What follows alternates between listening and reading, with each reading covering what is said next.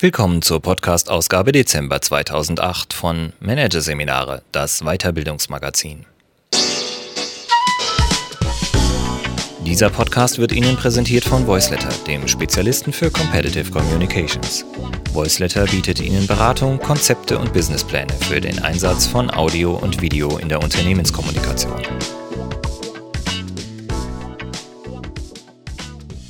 Am Ende dieser Ausgabe hören Sie noch ein paar kurze Hinweise auf weitere Podcasts aus dem aktuellen Heft. Doch zunächst Corporate Social Responsibility Wettlauf um Wohltaten von Monika Scharke und André Martens. Das Schlagwort Corporate Social Responsibility hat die Wirtschaftswelt in Bewegung gebracht. Unter diesem Label suchen Unternehmen ihr soziales Verantwortungsgefühl zu beweisen. Sie versprechen sich dadurch vor allem ein höheres Ansehen bei ihren Kunden und eine bessere Reputation als Arbeitgeber. Aber nicht immer geht die Rechnung auf. Managerseminare über die Tücken von Corporate Social Responsibility, kurz CSR, und den Weg zu einem gelungenen CSR-Konzept. Hier ein Kurzüberblick des Artikels. Anziehend für Hochqualifizierte, was die Unternehmen im Wettlauf um Wohltaten antreibt. Fundament eines CSR-Konzeptes, wie die soziale Identität herausgeschält wird. Zielgruppengerechtes CSR, wie die Boston Consulting Group via CSR-Maßnahmen ihre Beschäftigten bindet. Ableiten aus dem Kerngeschäft, wie ein CSR-Leitthema gefunden werden kann. CSR Inside Out, wie interne Stärken verallgemeinert werden können. Und Vorsicht vor Greenwashing, warum CSR-Maßnahmen sehr behutsam kommuniziert werden sollten. Hundefutterproduzent Pedigree setzt sich für Tierheimhunde ein und hat Schauspieler Hardy Krüger Jr. engagiert, der die Deutschen zum Gassi-Gehen mit den herrchenlosen Vierbeinern aufruft. Die Deutsche Bank zeigt sich besorgt um das Klima und lässt derzeit ihren Firmensitz in Frankfurt sanieren. Für 200 Millionen Euro und nach neuestem Ökostandard. Zwiebackhersteller Brandt hat die Aktion Mehr Zeit für Kinder ins Leben gerufen, damit Eltern mit ihrem Nachwuchs schöne Ausflüge machen können. Und Bierbrauer Krombacher lässt TV-Moderator Günther Jauch regelmäßig für ein Regenwaldprojekt trommeln. In der Wirtschaft ist ein regelrechter Wettlauf um Wohltaten entstanden. Und alle laufen mit. Das Label des Laufs lautet Corporate Social Responsibility, kurz CSR, was frei übersetzt so viel bedeutet wie die freiwillige Übernahme sozialer Verantwortung durch Unternehmen. Alle Maßnahmen, mit denen Firmen in irgendeiner Art und Weise das Wohl von Mitarbeitern und der Allgemeinheit fördern, fallen also unter diesen Begriff. CSR scheint ein Gebot der Stunde, das die Unternehmen mit großem Eifer zu erfüllen suchen. Was die Unternehmen antreibt, sich für das Allgemeinwohl einzusetzen, weiß Professor Dr. Stefan Schaltegger. Der Wirtschaftswissenschaftler von der Leuphana Universität in Lüneburg leitet den MBA-Studiengang Sustainability Management, zu Deutsch Nachhaltigkeitsmanagement, sowie das zugehörige Forschungszentrum. Unternehmen versprechen sich von CSR-Maßnahmen unter anderem zwei Vorteile, sagt er. Erstens eine Steigerung der Produktattraktivität. Schaltegger eine zunehmende Zahl von Kunden belohnt gesellschaftliches Engagement, indem sie häufiger zu solchen Produkten greift, die einen sozialen Zusatznutzen besitzen, auch wenn sie teuer sind. Zweitens Vorteile im War for Talents. Es gibt immer mehr Hinweise darauf, dass die höher und höchstqualifizierten ihren Arbeitgeber auch danach auswählen, welches Renommee ein Unternehmen in sozialer Hinsicht hat. Diese Vorteile wiegen schwer. Kaum ein Unternehmen will es sich leisten, auf sie zu verzichten. Die Firmen fürchten, gegenüber Mitbewerbern an Boden zu verlieren und schließlich auf der Strecke zu bleiben. Im Wettlauf um Wohltaten, so scheint es, ist dabei sein alles. Und so haben die Firmen über Jahre hinweg teils Riesenbündel an sozialem Engagement geschnürt. Sie steckten Geld in zahlreiche Projekte, häufig allerdings ohne dabei eine klare Linie zu verfolgen. Wie so oft in komplexen Arbeitsgebieten mangelt es an Strategie und Richtung. Es fehlen Konzepte. Die Folge? Etliche CSR-Maßnahmen verpuffen wirkungslos. Einige gehen sogar nach hinten los. Das sagt Dr. Norbert Taubken. Der Unternehmensberater leitet die Agentur Scholz Friends Reputation in Berlin, die als eine der ersten reinen CSR-Beratungsfirmen in Deutschland an den Markt gegangen ist. Taubkens Kunden sind Kommunikations- oder Marketingleute, die das soziale Profil ihres Unternehmens schärfen wollen. Oft haben sie lange Listen dabei, auf denen das soziale Engagement ihrer Arbeitgeber dokumentiert ist. Die legt der Unternehmensberater in der Regel erst einmal zur Seite und fängt ganz von vorne an. Zuerst gilt es zu klären, was heißt für das Unternehmen gesellschaftliche Verantwortung, bezogen auf das Kerngeschäft und bezogen auf die Gesellschaft, in der es sein Geld verdient, erklärt Taubken.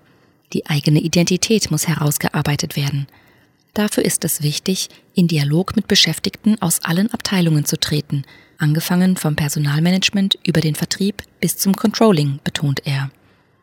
Wer nur die Kommunikationsabteilung fragt, läuft Gefahr, ein Bild zu erhalten, das zwar vom Vorstand vorgegeben ist, mit dem sich aber die Beschäftigten nicht identifizieren können und das daher nach außen schnell unglaubwürdig wird. Die Aufgabe besteht also darin, einen gemeinsamen Nenner zu finden, sich intern auf eine soziale Identität und ein Grundverständnis zum eigenen Wirtschaften zu einigen. Ist das Unternehmen etwa stark lokal verwurzelt, bietet sich eventuell eine Rolle als regionaler Mäzen an. Oder fühlen die Firmenangehörigen eher eine Verantwortung für die junge Generation und könnten sich daher gut mit der Rolle als deren Paten identifizieren? Je klarer diese Werteposition herausgearbeitet ist, desto eher kann ein stimmiges CSR-Bild in die Öffentlichkeit transportiert werden, sagt Taubken. Gerade Großunternehmen, die in puncto sozialem Engagement, Sponsoring und Partnerschaften oft auf vielen Hochzeiten tanzen, gelingt das nicht immer. Beispiel Krombacher. Der Bierbrauer sucht sich in der Fernsehwerbung als Umweltschützer zu profilieren, um quasi im gleichen Atemzug die Botschaft zu konterkarieren. Sonntag 14 Uhr in einem deutschen Wohnzimmer. Es ist Formel 1 Zeit. RTL überträgt live. Das Warm-up ist gerade beendet. Der letzte Werbeblock vor dem Start läuft. Zu sehen ist Günther Jauch. Mit jedem Kasten Krombacher schützen sie einen Quadratmeter Regenwald, intoniert Deutschlands beliebtester Fernsehmoderator. Schnitt. Das klassische Krombacher Bild erscheint. Ein kristallklarer See mit kleiner Insel inmitten eines saftig grünen Waldgebietes. Das Rennen von Monza wird Ihnen präsentiert von Krombacher, verkündet eine Männerstimme. Im nächsten Bild lassen die Formel-1-Fahrer ihre Boliden an, wobei die schwarzen Abgaswolken erahnen lassen, welche Mengen Kohlendioxid allein bei diesem einen Start in die Atmosphäre geblasen werden. Zum Bild des Retters des Regenwaldes will dieses Fernsehbild nicht passen. Um zu verhindern, dass solch widersprüchliche Botschaften gesendet werden, ist die Herausarbeitung einer sozialen Identität als erster Schritt bei der Erstellung eines CSR-Konzeptes unerlässlich, sagen CSR-Experten. Der zweite Schritt das Unternehmen muss sich mit den CSR-Interessengruppen auseinandersetzen, erklärt Taubken. CSR ist kein Selbstzweck. Es muss klar herausgearbeitet werden, wer mit welchen Maßnahmen wie erreicht werden soll. Das ist nicht immer so einfach. Denn im Sinne des CSR-Ansatzes gibt es eine ganze Reihe Gruppen, die berücksichtigt werden wollen. CSR-Anspruchsgruppen sind grundsätzlich alle Stakeholder eines Unternehmens, schildert Professor Schaltegger. Und das sind viele. Neben den Kunden und den Mitarbeitern gehören dazu etwa auch die Aktionäre, die Investoren, das regionale Umfeld, Umweltverbände und staatliche Behörden. Während den einen etwa vor allem am Profit des Unternehmens gelegen ist, pochen die anderen auf die Einhaltung von Umweltstandards bei der Produktion. Wieder andere sehen das Unternehmen vor allem in der Pflicht, Arbeitsplätze zu schaffen. Die Interessenlage ist diffus. In dieser zu vermitteln und für alle Seiten tragbare Kompromisse zu finden, bezeichnen einige CSR-Experten als die eigentliche Herausforderung. Gerne wird CSR-Policy mit der hohen Kunst der Diplomatie verglichen und das Bild von CSR als Drahtseilakt bemüht. Dr. Annette Kleinfeld bevorzugt einen pragmatischeren Weg. Die Unternehmensberaterin aus Hamburg ist seit fast 20 Jahren auf Fragen zur Unternehmensethik sowie zum Werte- und Integritätsmanagement spezialisiert. Seit zwei Jahren unterstützt sie Firmen bei der strategischen Ausrichtung ihres CSR-Engagements. Es kann nicht darum gehen, es allen Anspruchsgruppen recht zu machen, sagt sie. Vielmehr muss ein fairer Ausgleich der Interessen der Stakeholder gefunden werden. Berechtigt sind die Interessen laut Kleinfeld dann, wenn es für sie eine rechtliche oder ethische Grundlage gibt. Klingt abstrakt, ist aber recht praktikabel. Werden zum Beispiel die Mitarbeiter als wichtigste Interessengruppe angesehen, gilt es, deren Ansprüche und Wünsche zu ermitteln. Kleinfeld führt dazu Einzelinterviews in den Unternehmen durch, macht schriftliche Befragungen oder beobachtet einfach nur. Kommt dabei zum Beispiel heraus, dass sich die Mitarbeiter eine verbesserte Vereinbarkeit von Beruf und Privatem wünschen, können zum Beispiel Work-Life-Balance-Angebote geschaffen werden, erzählt sie. Auch das ist CSR.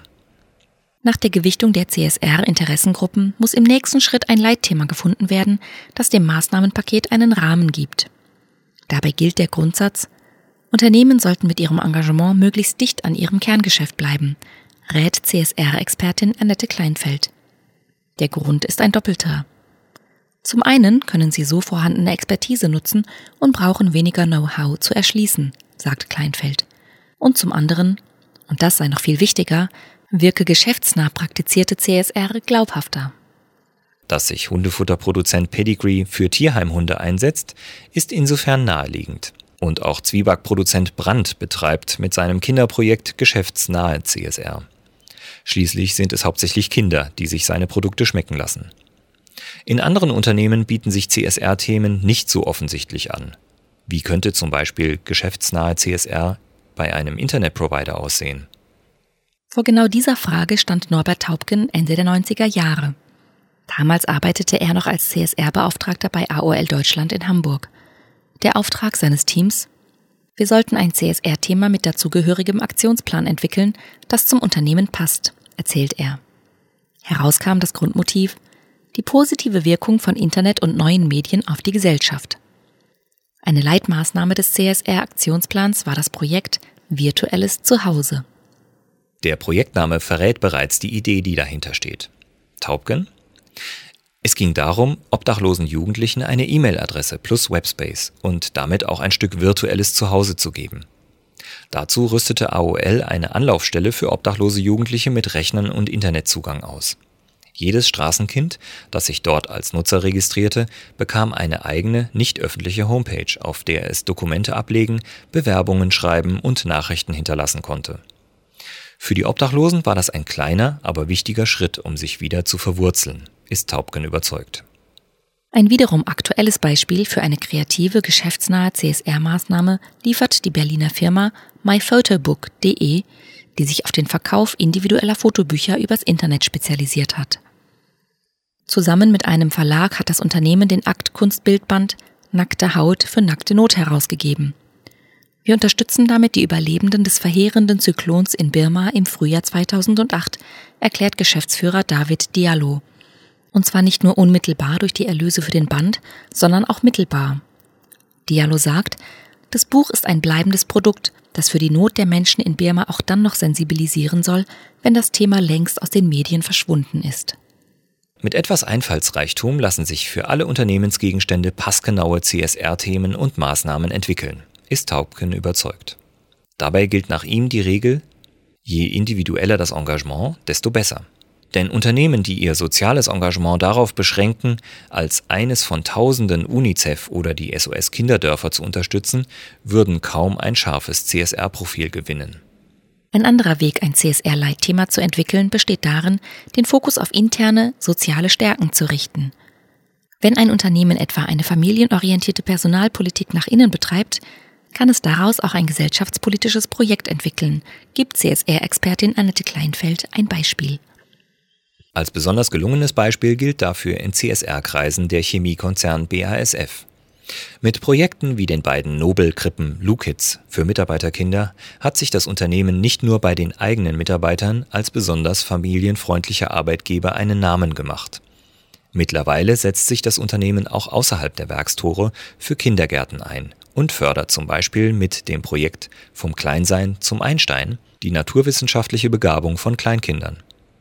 BASF betreibt quasi CSR Inside Out – das ist wohl der sicherste Weg, ein stimmiges und glaubhaftes CSR-Profil zu entwickeln.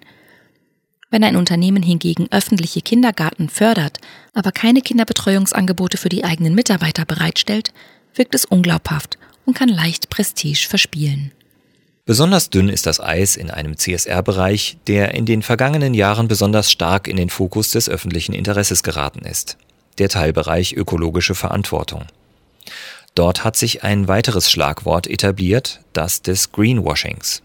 Mit dem Begriff Greenwashing wird eine Strategie bezeichnet, mit der sich Unternehmen durch die gezielte Verbreitung von einseitigen Informationen oder Desinformationen ein Image ökologischer Verantwortung zulegen wollen, erklärt CSR-Berater Norbert Taubken. Vor allem Großkonzerne wie Daimler Chrysler, der Energieversorger NBW oder die Lufthansa wurden für Kampagnen, in denen sie sich als Klimaschützer zu präsentieren suchten, bereits des Greenwashings bezichtigt. Und der Bierbrauer Krombacher musste sogar bereits vor Gericht zugeben, dass die Rechnung ein Kasten Krombacher gleich ein Quadratmeter geschützter Regenwald nicht aufgeht. In der Presse war von grünem Populismus und grünem Schmierentheater die Rede. Die Medien, aber auch die Internet-Community ist hoch sensibilisiert, warnt Taubken. Nicht nur ökologische Projekte, sondern grundsätzlich alle Kampagnen, in denen Unternehmen ihre soziale Verantwortung herausstellen wollen, werden seiner Beobachtung nach derzeit äußerst kritisch beäugt. Taubken wenn Unternehmen sich zu offensichtlich den Heiligenschein aufzusetzen versuchen und zu laut kommunizieren, lassen kritische Nachfragen nicht lange auf sich warten. Und wer nicht hält, was er verspricht, landet am öffentlichen Pranger.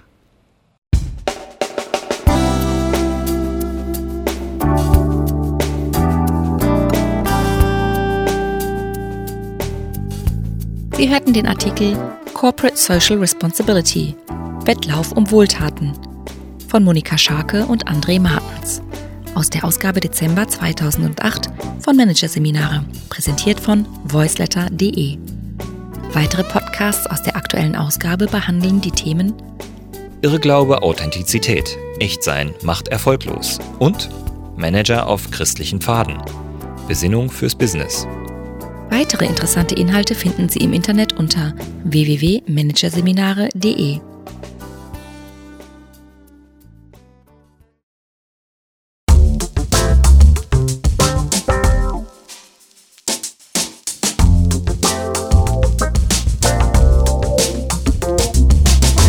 Das war der Podcast von Managerseminare, das Weiterbildungsmagazin. Ausgabe Dezember 2008. Dieses Audiofile wurde präsentiert von Voiceletter, dem weltweit ersten Anbieter im Bereich Business Podcasting. Übrigens, mit unserem neuen Beratungskonzept entwickeln wir für Sie innerhalb von 24 Stunden einen strukturierten Einstieg in die neue Welt der Unternehmenskommunikation per Audio und Video. www.voiceletter.de